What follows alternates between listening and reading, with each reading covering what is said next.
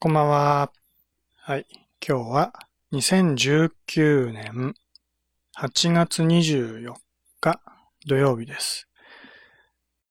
えー、今ちょっとね、お話しするネタないかなと思って、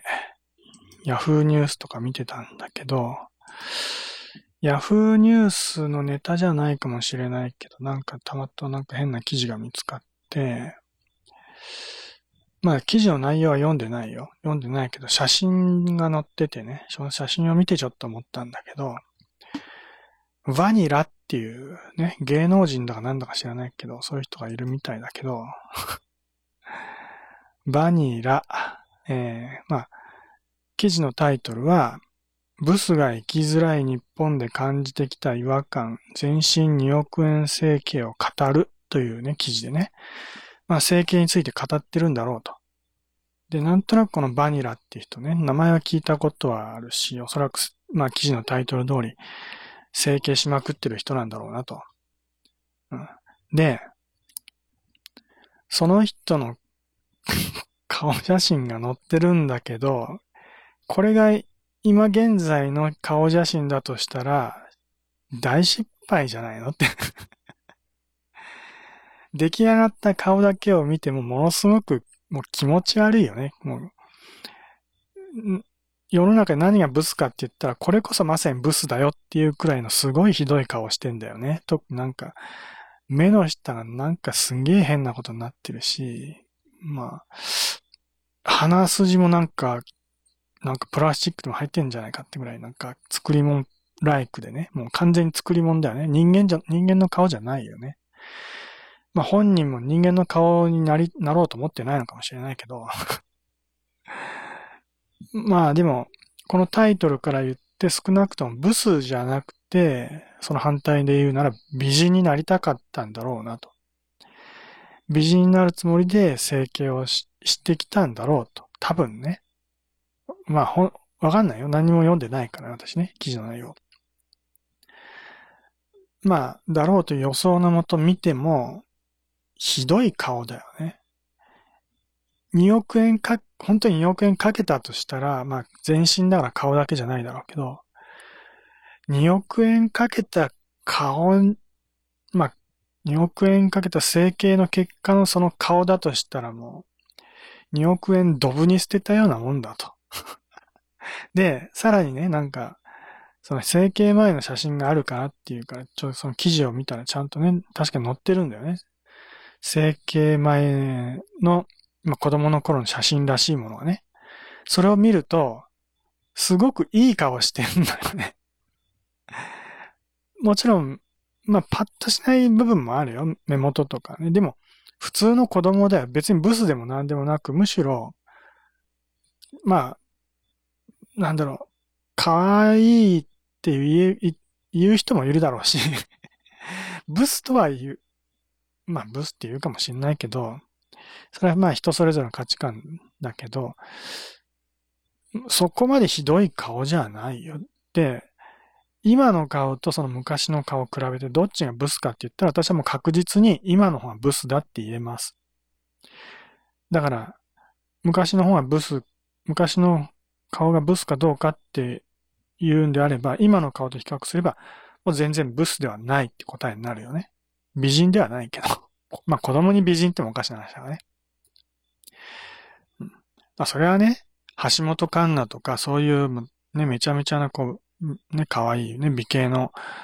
少女とかに比べたら、まあ橋本環奈今少女じゃないかもしれないけどね。数年前のそういう写真と比べたら、まあ確かに差はあるかもしれないよ。でも、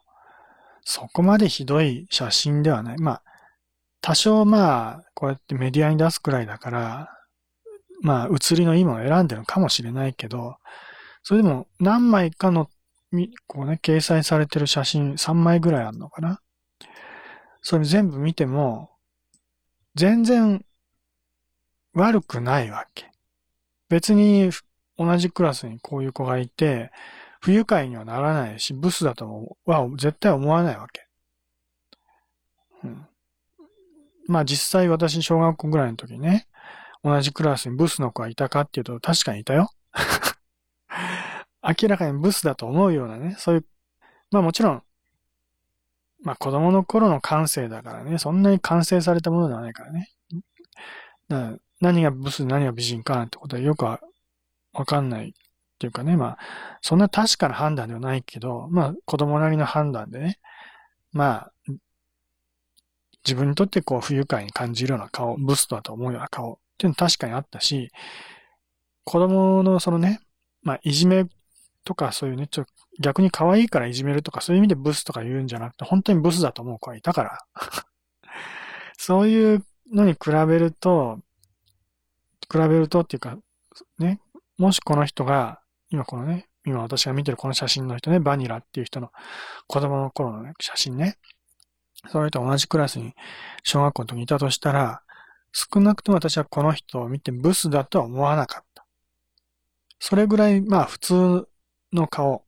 どっちかって言ったら可愛い方に近い顔。だよね。だから逆に、だから、ブスだって言われてた、周りから言われてたのは、可愛いの反対で言われてたんじゃないの？ね、可愛いって思われ、思う人がなんかいじめたくなって、こうね、意地悪してやろうって気持ちでブスだって言ってたとかね。なんかそっちの方が強いんじゃないかな。で、そういう被害妄想が強くなって、要は性格の問題だよね。もうそっからも顔とかそういうことじゃなく性格の問題で、勝手に被害妄想を抱いたりとかね。で、ちょっと言われただけで、もうそういうことに過敏、過剰に反応してね。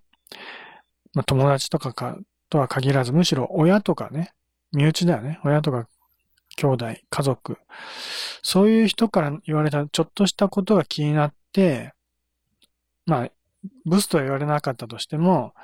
美人になることが正しいことだっていう、そういう価値観を教え込まれたせいで、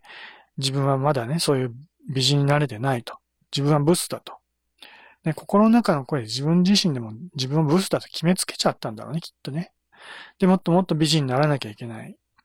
で、そのためには今のままだとずっとブスだからね。顔なんて生まれつきも、ね、整形しない限り変わらないと。なんかそういう変な考え方にとらわれた結果、整形しまくることになったんだろうね、きっとね。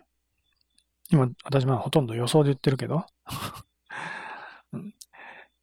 ね整形2億円かけるってのはそれぐらいの執念。まあ、よっぽどまあ変わった人だからね。うん。で、そこまでコンプレックスを感じて、整形ししようっていう、必死になって整形するほどの顔じゃないし、体型もそんな悪くないし、ね。うん。それなのにそこまでやってしまうっても病気だよね。うん、まあ病気だから結果的に出来上がった顔ももうひどい顔なんだよね。だから、整形しようが何しようがもう結局顔に出てくるものは変わらないと。出来上がったものはもう性格というか、まあ、人格というかね、えー、あるいはまあ病病気そのものが顔に現れて結果的にこんなひどい顔になっちゃったんだと。いやいや、ほんと、この顔はもうもう見たくない。写真を見ただけでこっちが気持ち悪くなるっていうか、ほんと気分が悪くなる顔なんだよね。メディアに出ちゃいけないぐらいの顔だよ。もうテレビに出ちゃいけないような顔してると思うよ、この人の顔はね。私、それぐらい不愉快な感じがする顔。うん。どうだろう。そう思うのは私だけなのか、逆にこのバニラって人の顔を見てね、可愛いと思える人が本当にいるのかなっていうか、そんな人世の中一人もいないんじゃないかと思うぐらいひどい顔してるんだけど、どうなんだろう。そりゃあね、あの、人の手をかけて、それなりに、その、作った顔なので、ある意味、作った顔ってのは、その、彫刻と一緒だよね。だから彫刻は当然美しいよね。だから人の顔も、まあ、人の手をかけてね、美しく作ろうと思えば、美しくはなるよ。だからそれなりに整った顔には見えるけど、でも、こうしたいっていう自分の希望が入ってきちゃうでしょ？ね？だから、美しく作ろうと思うその芸術的なセンスを持った、整形する技術を持った人の才能よりも、本人の希望がこう入ってくると、要は、本人のその醜い心が反映されちゃうわけだよね。その反映された結果がやっぱりこの気持ち悪い顔だと思うんだよね。なんか目がギョロッとしてでっかくてね。気持ち悪いよね。しかも、おそらく、いわゆる涙袋っていう言葉で表現されるものを作りたかったんだと思うけど、涙ぶ、涙袋があると可愛いっていう、なんか固定概念みたいなのがあるんだろうね、きっとね。うん。だからわざとそういう整形をするんだと思うけど、そんなものは作ったものは全然可愛くもなんともないし、ね、綺麗でもなんともなくて、逆に気持ち悪いし、あの、涙袋みたいなものは、そうね、漫画日本昔話に出てくるね、老婆を表すようなね、うん、要は、その醜い姿を表すためにわざわざこう描くようなものであって、可愛さを表すものじゃないからね。うん、でなんでそれが可愛いかって思われてるかっていうのは、なんとなく理由わかるんだけど、もちろんそういうタレントさんとかで、こうやってね、涙袋みたいなの出てくる、まあ目立ってるタレントさんとかがいて、それを見て可愛いって思う。ね、だから真似したいって思ったってね、それはわかるよ。だけど、自然な涙袋っていうのはすごく可愛いわけ。なぜかっていうと、普段はそんな出てないから。ね、笑ったりとかなんかこうね、その人のある種の表情が出た一瞬だけそれがパッと出てきたりすると、あ、可愛いって思えるんだよね。だけど、ずっと出てると違和感が出てきちゃうわけ。うん、ある一瞬を切り取った時に、その人の感情だとかね、その心の中のこう、美しさみたいなのがファッと出てきて、それがそういう顔の表情の一部としてね、ほんの一瞬見せる。その動きの中にある、その形、まあ涙袋みたいなものであれば、すごく綺麗だとか可愛いとかそういうふうに見えてくるわけだよね。その人の内面を表すようなね、他の人にない特徴としてね、美しく見えたりするわけだよね。タレントさん、まあ、綺麗だとか可愛いとか言われてるタレントさん、まあ、女優さん、まあ、女性タレントさんの多くは、結構そういうところを持ってるんだよね。うん、自然とおそらくね、整形で作ったものじゃなくて、元からあって、でも、普段の顔を見ると、実はそんなに出てないんだよね、涙袋ってね。うん。なんか笑ったりした時に偶然パッと出てきたりして、そういう特徴が現れると。うん。そこが可愛いと思えるんだよね。そういうとこ分かってないよね。整形で作っちゃったらずっと出てるから、真顔で、真顔の時もずっと出てるからね。そうすると、あ、この人ちょっと気持ち悪い人だなってなっちゃうんだよね。要は年を取ったおばあちゃんと一緒ってことだよね。うん、あの、ほうれい線と一緒だよね。ほうれい線も笑った時にファッと出てくると可愛いって思えるけど、ずっと出てるとおばあちゃんだよね。なんでそれがわからないのって思うんだよね。そういうこと知らずにやっ、やってるとは思わないんだけど、まずは整形でやるぐらいね、それ顔のこと研究してる人ならね。研究せずに自分の思い込みだけでやってんのかな結局、うん。なんかもう自分で思い込んじゃったらもうこれはこうだって決めつけちゃって、それ本来のその、ね、正しい理屈みたいなものは、その人の耳を、人のね、人の言ってることを聞かなくなっちゃうみたいな。ね。そういう感じで全部整形とかやっちゃうのかね。でも、整形でやるとしたら、やっぱり手術する方のね、整形のその技師の人たちもそういう知識はあるはずだから、そういうことをちゃんと教えてくれるはずなんとは思うんだけど、私知らない、教えてくれるはずとは言わないけど、知らないけど、普通、そういうことや、仕事でやってる人なら、知ってるはずだよね。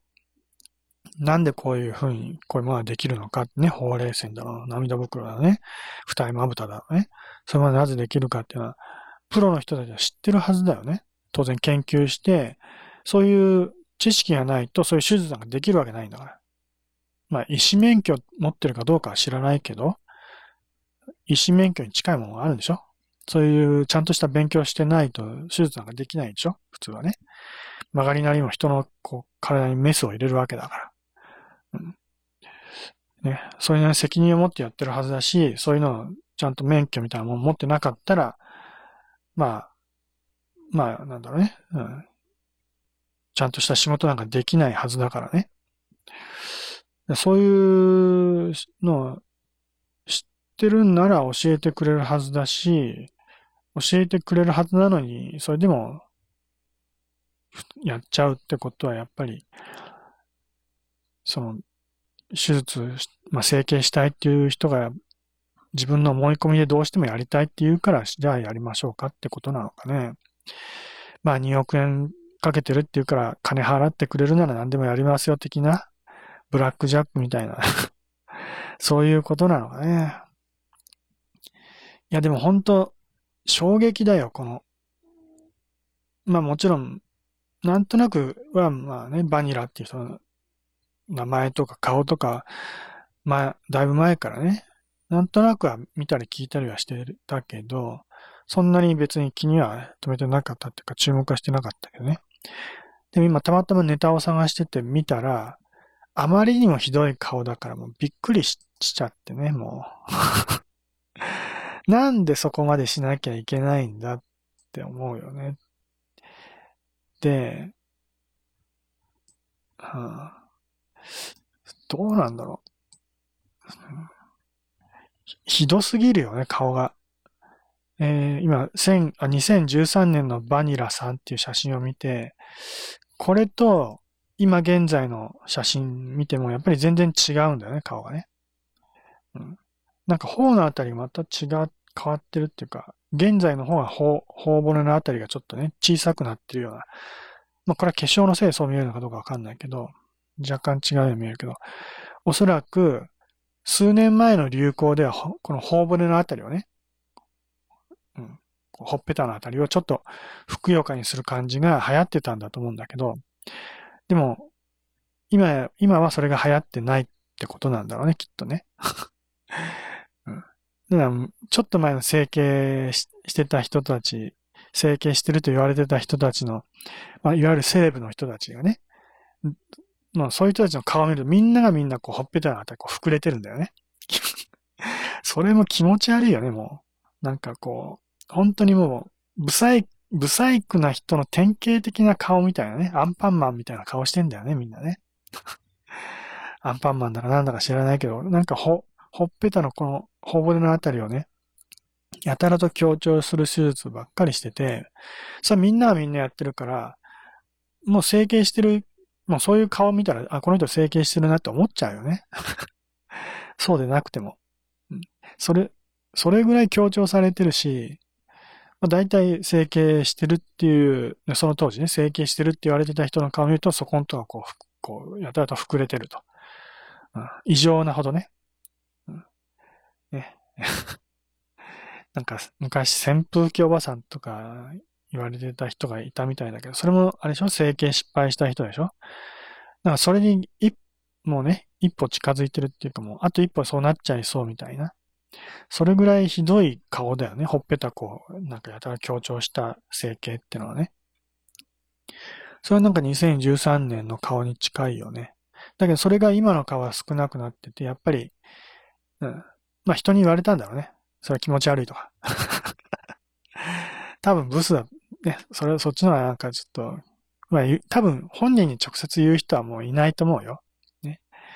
こんだけやってんだからね、わざわざそう本人に向かって、あなたブスですよってことは言わないかもしれないよ、誰もね。でも、何かしらそういうふうに、まあ、周りの人が言われてるのを見て、あ、自分もそうなのかなとか言って気づいたかなんかして、で、多分ほっぺたのあたりをちょっと修正したんだろうね。今はそのほっぺたがなくなって普通に近い。まだちょっと盛り上がってるけどね、なんか。その回口元がなんか口先女みたいにちょっと気持ち悪いんだけど。うん。口先女だよね。私綺麗って感じだよ、まさにね。全然綺麗でありませんよ。すごいブスですよって誰か言ってあげないと。多分、まあ、明石家さんまさんとかそういう人だったらね、えー、もう明らかブスだって言ってくれると思うんだけど、どうなんだろうね、うん。ブスだって言われないのかな言われても、もう聞かないのかなすごいブスだし、おそらく昔の写真もこうやってメディアに出てるってことは何度も見せてると思うけど、昔の写真見せるたび昔の方が良かったって何度も言われてると思うんだけどね。でもまあ、本人は意に介さずって感じなんだろうね。未だにこんな風に普通に出てくるってことはね、メディアにね。でも本人も感覚おかしくなってるね、きっとね。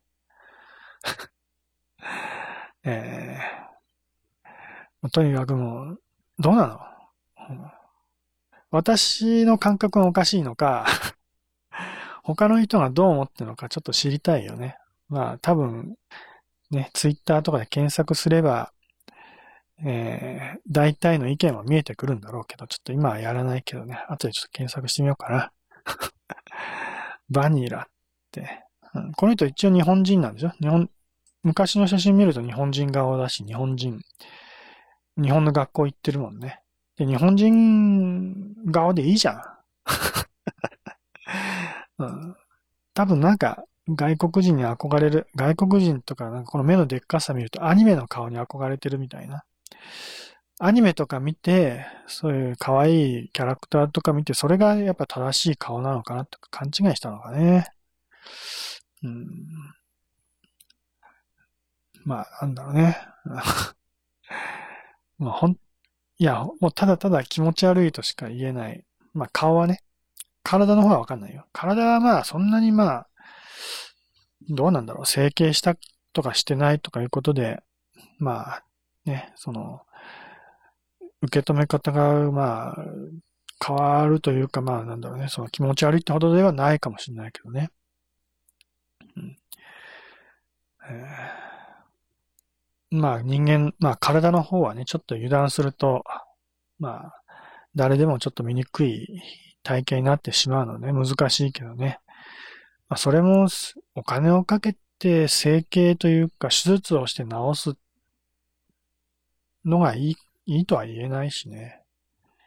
まあ、体の方は好きにしてください。体は見ないし、うん、一生見ることないし。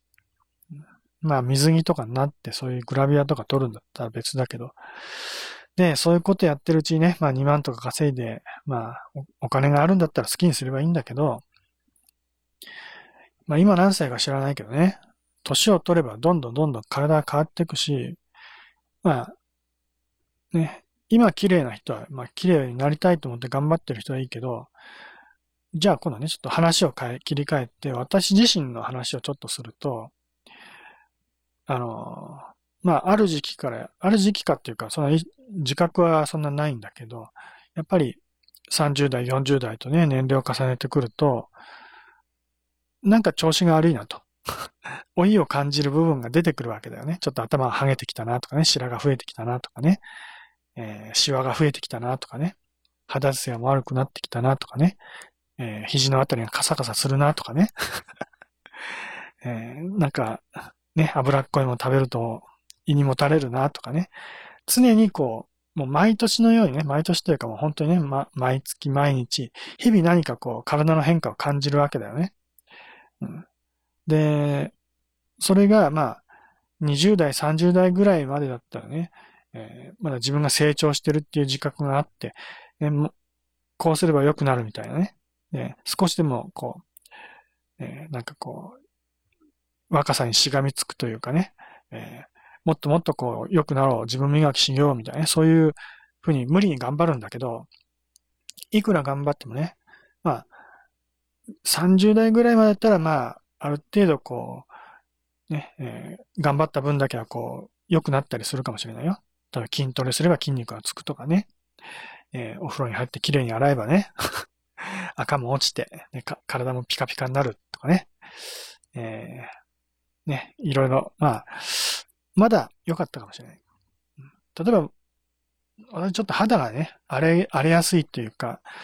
えー、小学校、中学校、高校、まあ学生時代、まあ成長期というかね、成その、ね、体のこう新陳代謝が活発な時期ほどやっぱり、こう、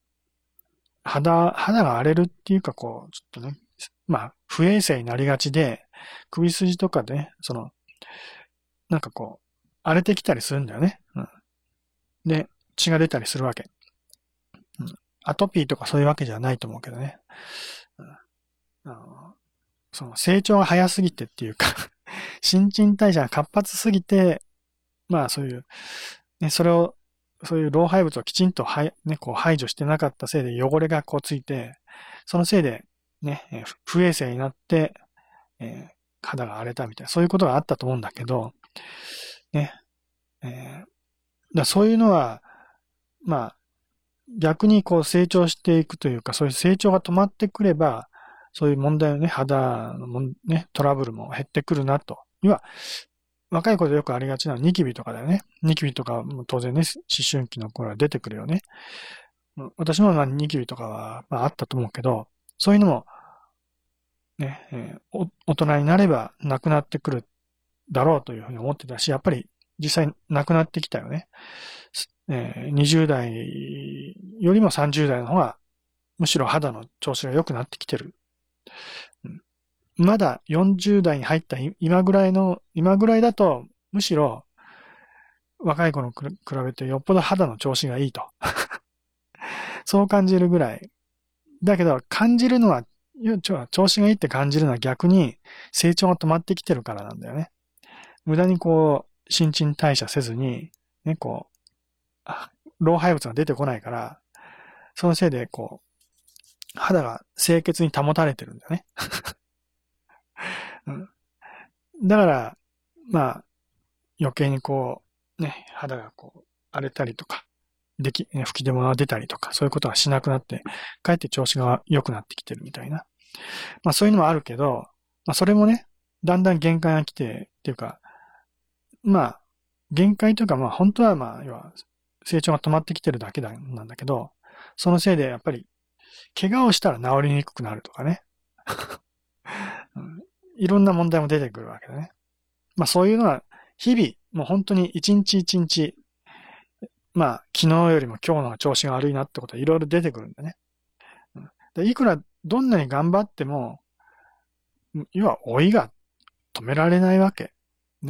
年を重ねればどんどんどんどん、もう、体を置いてね、ね、肌もね、色艶悪くなってきたり、シワも増えるし、ね、えいろいろ、とにかく、いろんな面でこう、老いが目に見える形で出てくるわけ。ね、目に見えないところもあるし、目に見えるところもある。ね。えー、ね、足の水虫だって昔あったのすぐ治ったのに、なんかもう全然治んないなとかね。そういうのがいろいろあるわけ。そういう、ね、要は、時間とともに人の体なんてどんどんどんどん変わっていくんだから、それを整形、わざわざお金をかけてね、整形でいろいろいじったところでどうにもなんないと思うんだよね。いじってもまたその倍ぐらいの速さで崩れてくんだから。要は、崩れてっちゃうんだよね、人間なんてね。だけど私はそれは別に悪いことだと思わないし、むしろ、その、生きた証だと思うしね。だから、それを削り取ってね、なかったことにしようみたいなね。そんなことをしたってどうしようもないし、まあ昔はよくね、なんか顔のシワはね、男の、まあ生き、ね、生きてきた生き様の証だみたいな、なんかそのようなこと言ったと思うんだけど、ね、えー、要は、まあそれなりのね、えー、一生懸命生きてきた人は、そういう黒が顔に出てね、まあもちろん、シワも増えるだろうしね、醜い顔になるかもしれないけど、でもそれが、まあ、生きた証、生きた勲章、ね。そして美しいと見えたわけだよね。実際見えると思うよ。ね。だじ、ね、こう、年を重ねてね、え、それなりに生きてきた人はやっぱり、醜く崩れてはいくけどね。でもそれが、まあ、年相のね、美しさだと思うんだよ、私はね。だから崩れていっていいと思う。ねえーまあ私も、まあね、頭のあって、ちょっとね、こう髪の毛薄くなってきて、それちょっと多少は気にはしてるよ。だけど、それを隠す、隠す必要はないし、むしろね、もうそれが自分のもう、自分だということでね、もう、隠すとか、まあそういうことではなく、ね、えーえー、まあ、育毛剤を使ったりだとか、ね、えー、まあ、カツラを被ってみたりだとか、えー、ね、まあいろいろ、もう一生懸命やって髪の毛を生やそうとする人もいるかもしれないけど、私はそういうことはしなくていいと思ってます。ね、ハゲるんだったらハゲろと。うん、ね。えー、まあ、なんだろう。うん、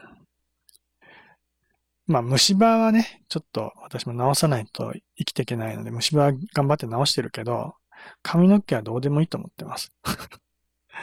うん、ね。えー、まあそうやって抜けて頭が剥げていくことも、ね、えー、年相の美しさだと思うので、その美しさを隠す必要はないよね。うん、それでいいと思います。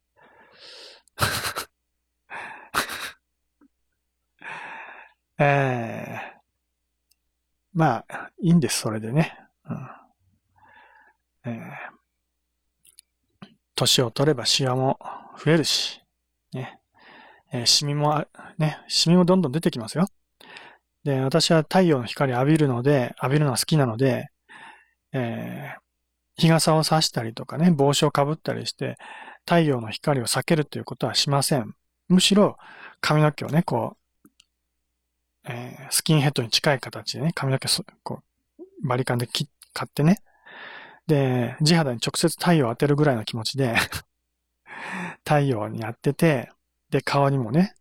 えー、直射に紫外線をしっかり当てて、もちろん、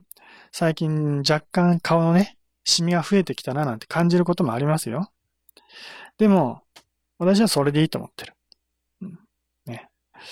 えー、なんかもうね、太陽の光も浴びずにね、青っ白い顔で、ね、引きこもってるような、そういう顔は美しいと思わないしね。別に私は外で働いてるガテン系の人間ではないので、当然そんな、ね、えー、真っ黒な顔にする必要はないと思うけど、ね、占い師なので、まあ、失明系のね、職業なんだけど、うん。まあ、でも、うん、太陽の光を浴びるってことはものすごく健全なことだし、えー、まあ、タロットカードの太陽ってカードあるけどね、生命の源、エネルギーの源なので、ね、えー、まあ、やっぱり、占いでね、人々に元気を与えていく仕事ってことならば、太陽を浴びなきゃダメだよね。太陽をしっかり浴びて、まあそのせいで早死にするんだったらそれは、それで別に構わないけど、皮膚がんかなんかでね。ね。えー、まあ、癌も老衰のうちなので、それもね、受け止めて、で、無理に長生きしようとも思いません。頑張って生きて、えー、やるべきことやって、それで死んでいくと。それでいいんじゃないですか。人間なんてね、えー、こう、不老長、あな、なんだっけ。永遠の命なんてないんだから。不老不死か。不老不死で、永遠に生きられる人なんていないわけでね。だいたい長くても100歳いくかいかないぐらいでみんな死んじゃうわけだよね。うん、それが人間ってものだよね。いつまでも若い頃の美しさを保とうなんて思う必要はないから。うん、ね。えー、その時々の自分の、ま、ありのままの姿で生きればいいわけ。で、死ぬ時は死ぬと。それが人生だしね。人が生きるってことはそういうこと。それに逆らったってどうにもなんないしね。うん、そんなことにエネルギーを注いでる暇があったら人のために何かしてあげたらどうですかってことだよね。自分のために投資なんかするよりも、人のためにお金使ったらよっぽどね、生きる意味があると思います。ね、2億円で自分のために整形なんか、もうしなくていいよ。そんな2億円があるんだったら貧しい人に分け与えてください。ね。そうしてくださいね、もう。ね、そういう人はね。えー、ねなんかね、もう。まあなんか、まあ、生きる。まあそういうことをちょっとね、真面目に考えてください。さて、じゃあ今日はこれぐらいにしときましょう。ではまた、さよなら。